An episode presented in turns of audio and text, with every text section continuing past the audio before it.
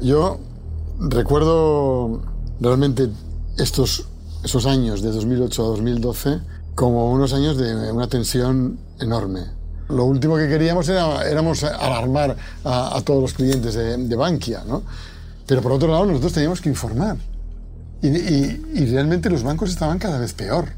Un banco se basa en un principio no escrito, que es una, una sensación de confianza.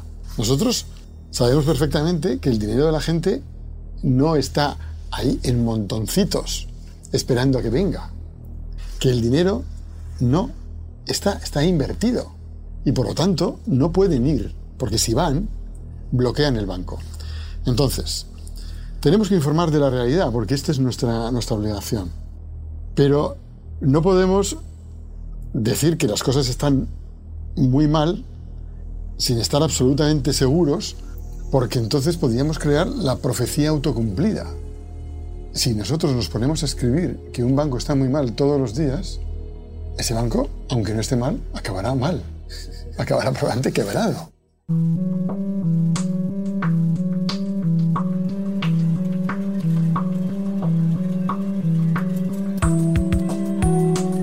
Capítulo 5. Fin de semana.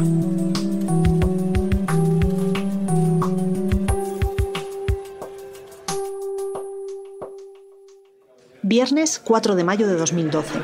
Estamos en mitad de un puente de mayo. El calendario de festivos nos dice poco a los periodistas, porque el periódico sale todos los días y en las redacciones siempre hay alguien. Íñigo, ese día, está en Miguel Yuste esperando a que se cuelguen en la página de la Comisión Nacional del Mercado de Valores las cuentas de Bankia del año 2011, auditadas por Deloitte, y que la entidad tiene que entregar a la CNMV.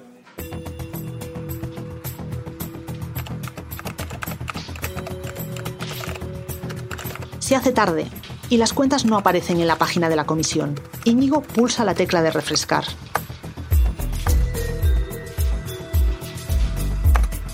Vuelve a pulsarla. La pulsa de nuevo. Así durante horas. Y las cuentas siguen sin aparecer. Hola, buenas tardes. Eh, soy Íñigo Barrón del país. Nosotros estamos aquí trabajando, dábamos por hecho que se iban a entregar las cuentas las cuentas al final se entregan a última hora y cuando las vemos mm, comprobamos que no están auditadas. Presentar las cuentas sin auditoría es una irregularidad tremenda. Las empresas que cotizan en bolsa deben presentar unas cuentas supervisadas por un auditor externo, supuestamente imparcial, para que los ciudadanos decidan si invierten en esos valores. Y resulta que el auditor de Bankia no ha querido responsabilizarse de las cuentas del banco. Ahora sabemos que esto fue la punta del iceberg de una pelea terrorífica que mantiene rato con Deloitte y con el socio, Francisco Celma, para pedirle que le entregase como sea la auditoría de las cuentas. Bien, Francisco Celma se niega a entregárselas porque dice que antes le falta toda una documentación que no le están entregando y que sin esa documentación él no puede auditar las cuentas. La documentación no se le entrega porque no tenían cómo justificar un montón de provisiones, de ingresos, de situación, y, como no pueden entregarle lo que les pide el auditor, el auditor les dice que no, que no les va a auditar. La CNMV se encuentra de repente con este problema y dice, bueno, pues que suban las cuentas, las coloquen en la, en la web, pero sin auditoría. Nosotros llamamos a Bankia y decimos, ¿por qué no hay auditoría? Y la respuesta de Bankia fue, mira, es que como somos siete cajas de ahorros, tenemos tanto lío en la fusión de todos los balances de las siete cajas que al auditor no ha dado tiempo a hacer la auditoría y por eso no tenemos, pero la tendremos dentro de unas semanas. Por supuesto, no, no era cierto. Presentar las cuentas sin auditoría sería bastante para derribar a Rato. Pero es que además, esa noche... A las nueve y media de la noche se ve Rodrigo Rato con Francisco González, presidente del BVA, Emilio Botín, presidente del Santander, e Isidro Fainé, presidente del grupo de la Caixa, y además, por supuesto, el anfitrión Luis de Guindos, en una sala del Ministerio de Economía, en donde tienen una extrañísima, atípica y muy interesante reunión. Gracias a las declaraciones de los protagonistas en el juicio, podemos imaginar cómo fue aquella cena. El ministro Guindos y los cuatro banqueros más importantes del país se reúnen alrededor de la mesa, con un menú muy ligero a base de sándwiches, para transmitirle a uno de ellos que ya no es bienvenido en el club. La reunión comienza con algunos comentarios rutinarios sobre la crisis, el euro, pero poco a poco la conversación va centrándose en lo que los banqueros denominaron en el juicio el elefante en la habitación, es decir, Bankia. Era un problema muy grave y que había que abordarlo. Y que si no se abordaba el problema de Bankia, iba a arrastrar al sistema financiero, porque la confianza es muy importante en este tipo de, inversores, y, cuanto más se tardaba, peor. Ha confesado el propio Francisco González, él llevó a la voz cantante. Al principio le dijeron, ¿cómo ves el banco? Y él dijo, pues necesitado de 7.000 millones, y fue em, Francisco González y le dice, a rato, mira Rodrigo, esas cifras no son reales. A mí lo que me dicen es, que tú necesitas entre 15.000 y 20.000 millones. Yo personalmente creo que le dije al señor Rato que lo mejor era que él dimitiera, ¿eh? que dimitiera porque no, no, iba a poder conseguir ese capital de 15 o 20 mil millones, no lo iba a poder conseguir. Él era una persona súper relevante en España y fuera de España, con un enorme prestigio, y, lo mejor para todos era que dimitiera y que diera paso a una solución, digamos, mm, eh, viable. Y la solución viable era poner muchísimo dinero por parte del Estado. Yo creo que eso no era muy compatible con que el señor Rato siguiera en la presidencia. Pero bueno, es una opinión. Junto a González se alinea Botín y Fainé se mantiene más neutral. Emilio Botín, que había percibido también este problema enorme de que todo el mundo fuera de España solo les hablaba de Bankia y que al final también a ellos les estaba afectando, pues toma un papel menos decisivo, pero confirma los números que dice eh, González y por lo tanto también en, contra de Ratón. Al parecer, Fainé se queda contemporizando y Guindos no toma un papel activo, consciente de la situación tan peculiar que supone que un ministro de Economía junte a los competidores en una misma sala y sugiera que un banquero tenga que marcharse y no lo esté haciendo el Banco de España. ¿Y cómo reacciona Rato? ¿Se da al fin por enterado? Rato pide tiempo. Pide que le den tiempo para demostrarles que él puede tener un plan de saneamiento y le piden los detalles. Y dice, de acuerdo, el domingo traigo los detalles a la misma hora. Según hemos eh, sabido posteriormente, Rato sale de, allí al filo de las 11, que es cuando acaba aquella cena, y convoca en ese mismo momento a los principales directivos y se pasan trabajando todo el sábado entero y gran parte del domingo, incluso en el propio domicilio de, de Rato. Elaboran una serie de mm, informes bastante sesudos en apariencia, voluminosos, y con toda esa información se va rato a la segunda y definitiva cena. El domingo 6 de mayo de 2012, en el mismo sitio y con el mismo catering, tan frugal y austero como dos días antes, los cuatro banqueros y el ministro vuelven a sentarse a la mesa. En esa cena van mucho más al grano y Rato, según llega, empieza a explicar su plan de saneamiento. Según cuentan, enseguida la cara de Francisco González y la de Emilio Botín son de un descreimiento absoluto. Le cuestionan los puntos más importantes que está explicando y al poco tiempo Rato se da cuenta de que no le iban a creer y que su plan no tenía salida. Los ecos de esta lucha feroz llegan entonces a oídos de Íñigo, que recordemos que está pasando un puente de mayo la mar de movido en la redacción del país. A nosotros nos llegan informaciones de que esto se estaba gestando. Recuerdo algunas llamadas que hice y me empiezan a decir, sí, efectivamente, el gobierno quiere hacer un cambio en Bankia. Bankia necesita dinero y el dinero exige un cambio. Bueno, Empiezo a hacer más llamadas, intentar tener detalles, corroborarlo por varios lados. Y a esto de las seis y media o siete consigo tener ya un poco el dibujo de una historia general, no una historia con grandes detalles, una historia en la que se decía que el gobierno iba a inyectar un dinero importante en Bankia y que entendía que esto conllevaba cambios en la gestión. Recuerdo la tensión de, aquel, de aquella tarde-noche del domingo, eh, con llamadas del periódico, llamadas del responsable de cierre, del responsable de, de la edición de aquel día, porque era una información muy comprometida para el periódico. Se decía realmente, suponía un cambio radical en lo que había sido hasta ahora, porque ya era definitivamente ya el gobierno movía pieza y iba directamente a por rato. Cualquier periodista sabe lo difícil que son las noches antes de publicar una exclusiva. Muchas cosas pueden fallar incluso si la información es buena, y un desmentido en un pequeño detalle basta para perder la credibilidad. La historia de Íñigo iba en primera página del periódico. Al día siguiente se levantó sabiendo que una tormenta de esas características solo puede crecer y crecer. Las cosas no suceden de manera inmediata, porque Rato trata de utilizar una última carta, la de la política.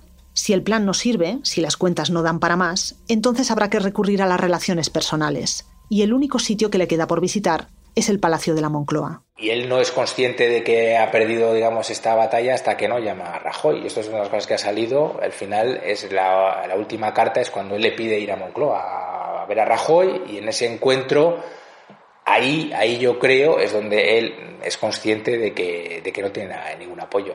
Entonces, sin ningún apoyo mm, no puedes ir a ningún lado. Volví a, a trabajar el lunes por la mañana y recuerdo perfectamente que estaba yendo a una comida, escuchando la radio, el boletín de las 2 de la cadena SER.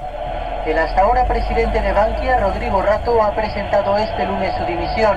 Bueno, pues eso obviamente me cambió completamente ya el día y todo lo demás. Y, y bueno, realmente, eh, aunque lo habíamos trabajado como una posibilidad en el periódico, mmm, recuerdo que me impactó muchísimo, porque suponía una derrota, una derrota grandísima por parte de, Rato. La bomba estaba armada desde hacía años, desde los 90, desde las preferentes, desde el ladrillo tóxico, desde la llegada de los políticos a las cajas, los excesos y las tarjetas black. Pero el estallido no se escuchó hasta días después.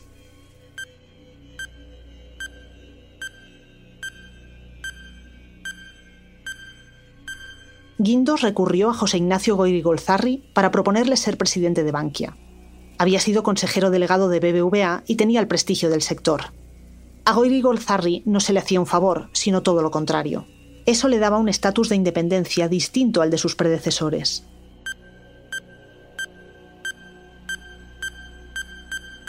El Estado nacionalizó Bankia. Goyrigolzarri pidió 22.424 millones de euros para rescatar el banco y encargó una auditoría que destapó el maquillaje de las cuentas, así lo calificaron los peritos del Banco de España, y que provocó su hundimiento en bolsa. Llega Goyrigolzarri y dice, no, en realidad este banco pierde 3.000 millones. Y esto, claro, es la estampida de todos los inversores. Todo el mundo vende las acciones, las acciones pasan a valer cero, casi nada, un céntimo prácticamente, ¿no?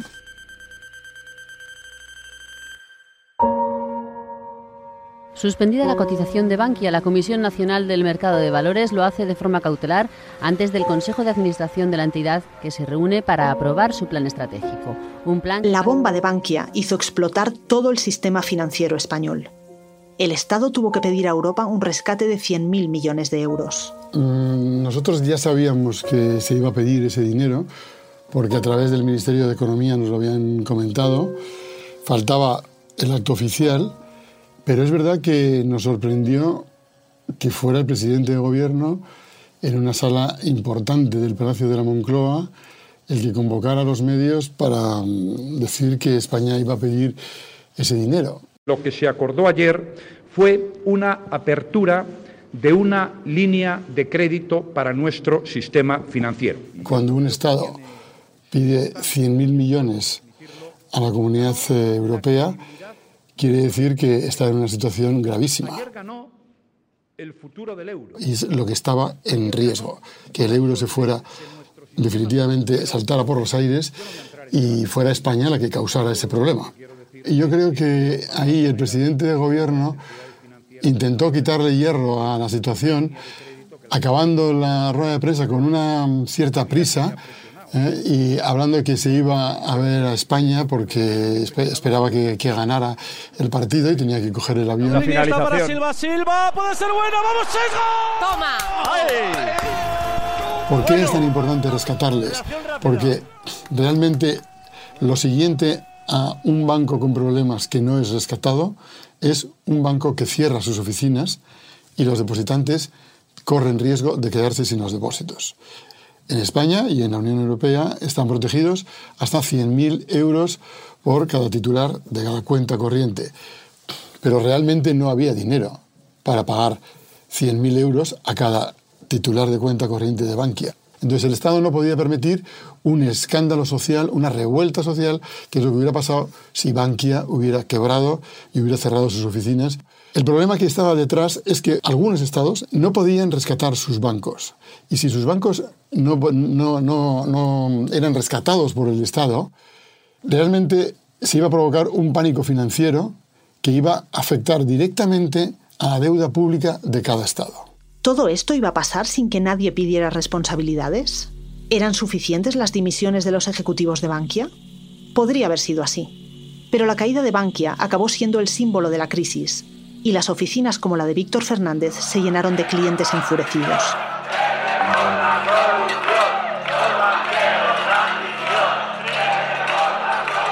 Fue horrible. Hay, gente, que, hay gente que, vivía en las oficinas empastillada todo el día, o sea, no, no, no había otra forma.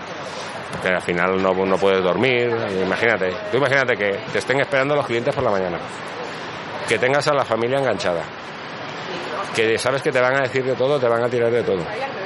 Y que encima, el que tienes por encima te va a llamar a las 2 o a las 3 para decir qué has vendido hoy, diciéndote cuántas tarjetas has colocado ese día. Claro, tú no te lo puedes creer. Dice salvado el físico, no, no, no, nos han pegado a ninguno, la oficina ha quedado hecho, hecha un cisco y me preguntas que cuántas tarjetas he colocado hoy. Ya hemos hablado de la que presentó UPyD y el abogado Herzog, pero además surgió un movimiento ciudadano llamado 15M Parrato. En pocos días, con una plataforma de crowdfunding, recaudó dinero de los ciudadanos para iniciar una querella. Nos lo explica Simona Levy, cofundadora del movimiento. Bankia es un símbolo, eh, es también una idea estructural y mastodóntica, ¿no? De esta idea de, las fusiones de los bancos, de eliminar las cajas, eh, que efectivamente habían sido un gran agujero y muy problemáticas. Esta idea de too big to fail, eh, era, es lo que luego ha arrastrado y que de hecho seguimos arrastrando y que pero ha arrastrado a esta situación. Recordemos que la publicidad era este banquero, o sea, era un gigante que decía a los pequeños, a los pobres, porque realmente esto estaba planteado para llegar mm, realmente a la gente con los menores poder adquisitivo posible que pudiera tener unos ahorritos por eso que es tan importante eh, este caso, porque justamente es sobre la impunidad. O sea, aquí el dolo es un dolo soft en el sentido que no hay maquinación. Hay solo contar con el hecho que no pagaremos nunca por, por la responsabilidad que hemos tenido en este Consejo de Administración. Y es por eso que esto es lo que tiene que cambiar. Esas querellas son las que nos han hecho llegar hoy hasta aquí. En quinto lugar, solicitamos la imposición a los acusados de las siguientes penas. En primer lugar, a Rodrigo de Rato Figaredo, por el delito primero, pena de cinco años y seis meses de prisión, multa de doce meses para el derecho del sufragio pasivo y para el ejercicio de la actividad bancaria durante el tiempo de la condena. Por el delito segundo, la fiscal del caso incluyó finalmente el delito de falsedad contable. Señores, se declara un de actividad vista para sentencia. Se pueden marchar y muchas gracias a todos.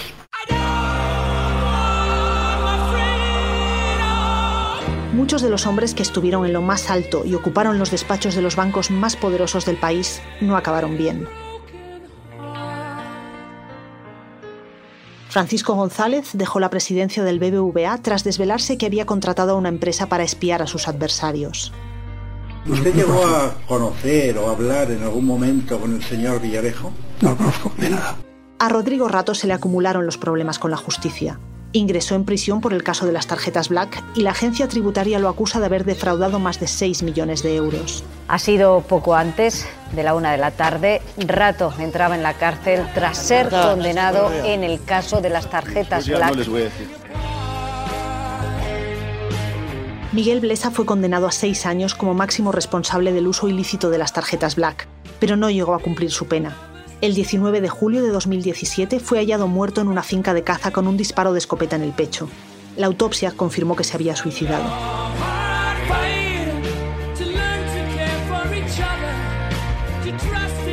Íñigo y yo seguimos trabajando en el país.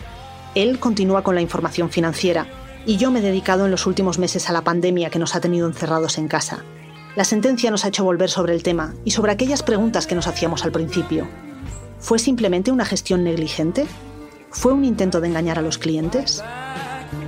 Y por eso, si tú como banquero gestionas al límite, confiando siempre en que todo va a ir bien, lo normal es que te la pegues. Claro, la pregunta es si eso es delictivo o puede serlo. ¿no? Claro, pero si fuese delictivo, entonces volveríamos al inicio.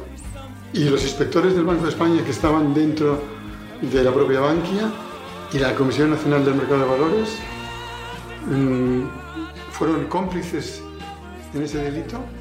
Es muy difícil pensar que se va a jugar.